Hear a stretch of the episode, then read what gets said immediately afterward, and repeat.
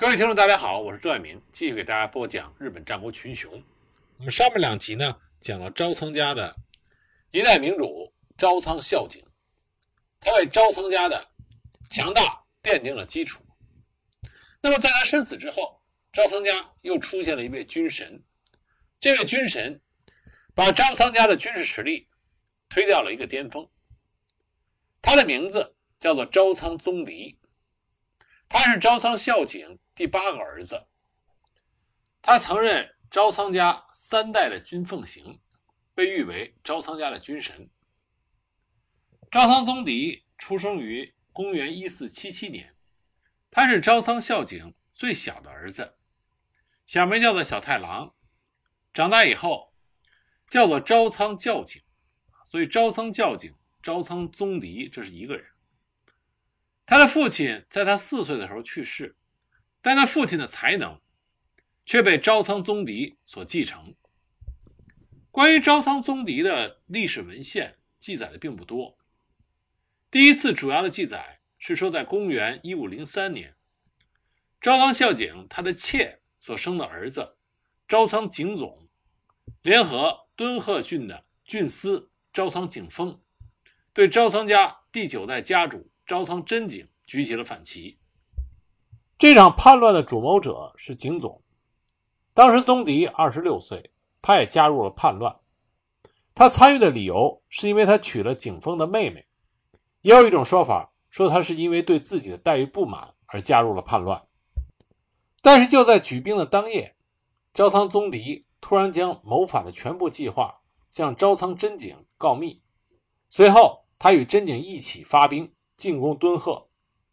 朝仓景丰被逼自杀，而被放逐到加贺国的朝仓景总，在次年率军反攻，但仍然被宗迪所击退。而宗迪因为战功，被任命为金崎城敦贺郡司，并且担任了朝仓家的军奉行，活跃在各地的战场上。朝仓家的领地越前国及北陆地方的一向宗势力非常强大，特别是邻国加贺国。更是有百姓把持之国之称，不断的对招仓家的领地构成了威胁。这样，在公元一五零六年，终于爆发了一场大战。一五零六年的七月，能登、越中、加贺、越前各国的意向族门徒开始在加贺集结。七月十四日，越前大野郡一葵风起，集结在加贺的意向一葵大军趁机响应，大规模的越过国境。攻入了板井郡，总数据称达到了三十万之众。当时招仓氏的家主招仓真景闻讯就集合了武将，召开军事会议，但却拿不出应对之策。这个时候，敦贺俊司，也就是招仓宗迪，已经从敦贺出阵，一战就击破了府中寺院的一向一葵，活捉了一葵的首脑。这一消息。令朝仓家在伊城古城的武将们喜出望外，他们抓住了一根救命稻草，所以就任命朝仓宗迪担任总大将，先行袭击兴行寺、赵岩寺等寺院，占领之后，再以这些地方为根据地进行布防。但这个时候，涌入越前的一向一葵已经达到了十万以上，朝仓家的兵力只有区区数千。若在丰原进行决战，无疑是以卵击石，自取灭亡。所以宗迪当机立断，下令战略性的撤退，全军退往九头龙川的南岸。九头龙川是越前第一大河，水流湍急，可以作为天险据守，也可以说这是招仓氏最后的防御屏障。如果被一向一葵越过了九头龙川，比这小得多的足羽川是没有办法阻挡一向一葵。攻破伊城古城的，那样的话，招仓氏就会因此而灭亡。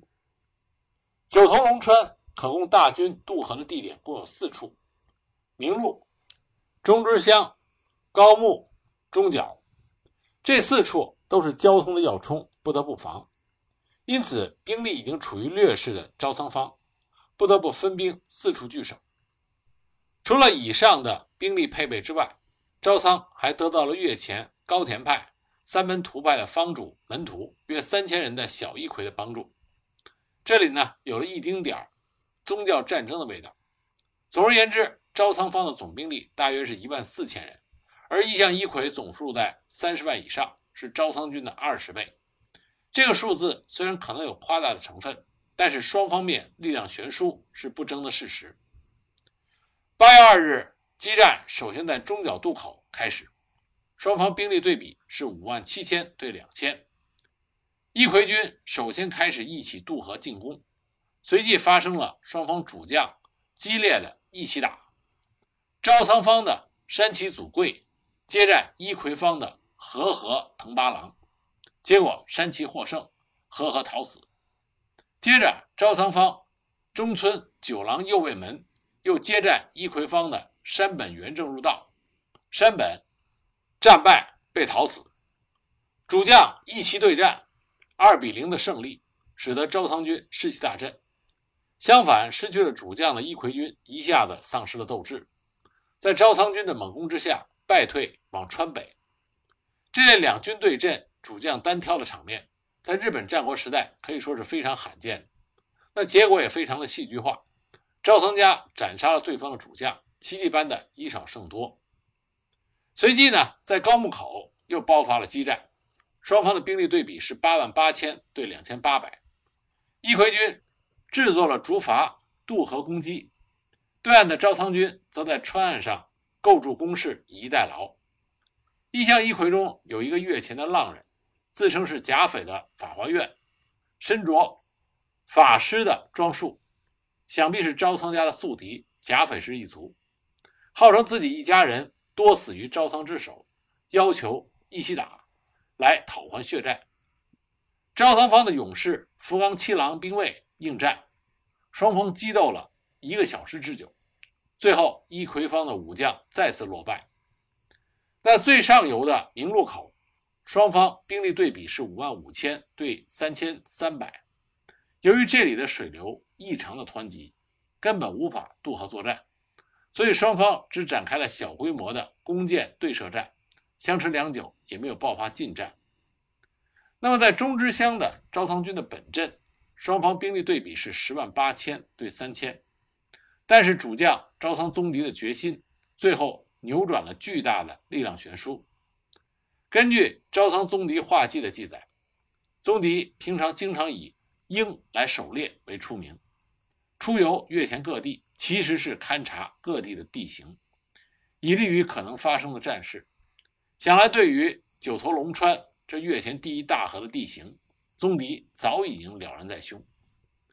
他在阵前远望敌势，这时候手下进言说：“敌军势大，要是让他们渡过河来，招仓方根本没有可能取胜，不如主动出击，渡河突击，打他一个措手不及。”他的这个意见，在其他武将听来，无疑是疯人说疯话。当时就有人反对说。敌军势如云霞，主动出击必然是自取灭亡。可这个时候，宗迪毅然承担了所有责任。一方面，他派遣使者到伊城古城请示家主真景；另一方面，也表示英雄所见略同，同意了前一个家臣所提出的作战方案。不久，家主的回信到达，命令宗迪先发制人，当机立断。由此可见，当时招仓氏。不仅拥有宗迪这样的名将，更重要的是家主真景也是个明君。下定决心之后，宗迪开始布置战术。骑马武士渡河作战，必须要防备水流湍急，因此全军以鱼鳞阵出战，前后左右都手牵着手，够不着的地方就用弓弦把马配系在一起，尽量避免与河川中的大石相撞。八月六日，招仓军开始渡河。发动决死的突击，一向一揆军措手不及。虽然人数是对方的三十多倍，但是在招仓军的突击之下，居然阵脚动摇。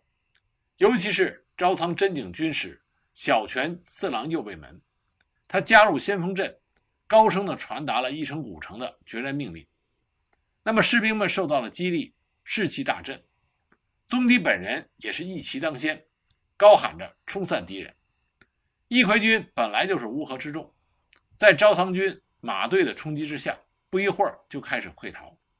小规模的溃逃很快蔓延成了全军的总崩溃。这场战争开始演变成赵仓军单方面的屠杀。钟之乡战败的消息很快传到了其他三个战场，临时拼凑起来的一揆众马上就一哄而散，纷纷逃往加贺，这让招仓军获得了全胜。根据《招仓始末记》的记载，进入越前的一向一揆众在三十万以上，而回到加贺的还不到十万，可见当时战败时的惨状。九头龙川之战结束之后，招仓氏奉行了严禁一向宗本愿寺派的政策，把领内的连如一手创办的鸡西道场，以及和田本觉寺、藤岛超胜寺、宇坂本相寺等本愿寺系列的诸寺院全部破坏，没收了方主门徒的土地财产，这就造成了此后数十年间加贺越前的一向一揆势力。始终都与招仓家对立，直到战国末期，才在足利义昭的调停下达成了和解。九头龙川之战，甚至可以说是整个战国时期最典型的一场以少胜多的战例。双方主力对决时，兵力相差了三十多倍，而在家主招仓真景和总大将招仓宗迪的决战决心下，处于绝对劣势的招仓军获得了全胜。成功避免了灭亡的危机。不过，应当注意的是，这是一场典型的日本战国早期的战争。宗迪的能力固然出众，但是一揆方面组织混乱，多为临时拼凑的乌合之众，这也是招仓家能够战胜的重要因素。在进入战国后期和安土桃山时期以后，兼并战规模扩大和军队的职业化，使得这些以少胜多的战力几乎都消失不见了。当时的宗迪年仅三十岁，在此战之后，被家主真景称赞为是武门的楷模。公元一五一七年，宗迪出镇丹后，支援若狭守护武田氏，攻打丹后守护带岩永氏的唐桥城。公元一五二五年，他又应前景亮正的邀请，出镇晋江小谷，击败了六角家的军队。此后。宗迪在小谷城内与前景家缔结了同盟协定，这一招仓氏和前景氏的同盟保持了很久。公元一五二七年，宗迪率军上洛，在全城四口与细川晴元的部队交战，讨取了对方的士大将。公元一五三一年，宗迪将敦贺郡司的职位让给了养子景继之后，入道。取道号为赵野宗迪，这是宗迪这个名字的由来。然而，他并没有从此消失在历史舞台上。他隐居之后，仍然在最前线为招仓家奋战。公元一五四四年，他应斋藤道三的邀请出阵，在道野山城下击破了织田信秀军。招仓家想要作为战国大名继续成长，就必须去除掉加贺。一向一揆这块卡在喉咙的骨头，宗迪为了以绝后患，提出征伐加贺，但当时招仓家的家主义景害怕陷入一向一揆的泥沼，不肯接受宗迪的献策。然而，主张强硬出兵的宗迪，在公元一五五五年决定呼应出兵川中岛的越后的长尾景虎出任加贺。他不顾自己年事已高。任军奉行，也就是总大将，出任加贺。宗迪率军依次攻打一揆方据点大圣寺、南乡、金叶、千足诸城，歼灭了一揆军数千人。终于，他年老的身体受到病魔的侵蚀，在加贺攻略的阵中发病，马上归国。他没有能够战胜无情的病魔。同年九月，在伊城古城病死，享年七十九岁。他一生的大部分都是在战阵中度过的，在他七十九年的人生里，任军奉行，也就是总大将，出阵十二次，全部获得胜利，三次讨取了敌将的首级。在战争中度过一生的人物，经常会被想象成为是武勇猛将的形象，但是招仓宗迪精通茶道、古籍。是战国武将中少见的极富文化气息的人。他经常教自己的侍从学习《论语》，为招仓家中的启蒙教育而尽力，为人仁爱谦虚，受到当时高僧的称赞。与他相关的招仓家的资料非常稀少，现存的只有《招仓宗迪画记》等少量资料。《招仓宗迪画记》呢，是宗迪将他十二次出阵的体验，由他的随从记录下来，共有八十三条，其中的内容都是宗迪亲身的实践，并且加以注释，是教导如何成为武人、大将，如何统帅军队的实用书物。在宗迪的画记里，特别强调了情报收集的重要性。他在情报搜集方面具有相当高的能力。据说他临死的时候说：“如果再活三年，就能看见织田信长的崛起。”宗迪去世的时候是弘治元年，这个时候信长正忙于平定尾张国内的骚乱，根本就是无名的小人物。信长登上历史舞台的统辖间合战。是永禄三年，公元一五六零年，这已经是宗迪死后五年的事情。然而，在五年之前，宗迪就能发现信长的才能，与他比肩的就只有美浓的斋藤道三了。由此可见，宗迪作为战国武将，他对时代有着非常强烈的预见性。纵观他的一生，为招仓家打了一辈子的仗。他历经招仓家五代，是家中平议席上的重臣，被称之为招仓家不可缺少的柱石。历代的家主都非常依赖宗迪的能力，那么宗迪也取得了自己百分百能力以上的功绩。可以说，有宗迪在，就有招仓家在。但这也正是招仓家的悲剧，因为在军事外交方面都过于依赖招仓宗迪。以至于在他年老之后，依然没有能够出现这样全面的人才。宗迪在他死之前，仍在为招仓家冲锋陷阵。一个年过七十的老人还在阵前指挥，实在是不合常理。此时的招仓家除了宗迪以外，几乎再也没有什么人才可用。这不得不说是招仓家的一个悲哀。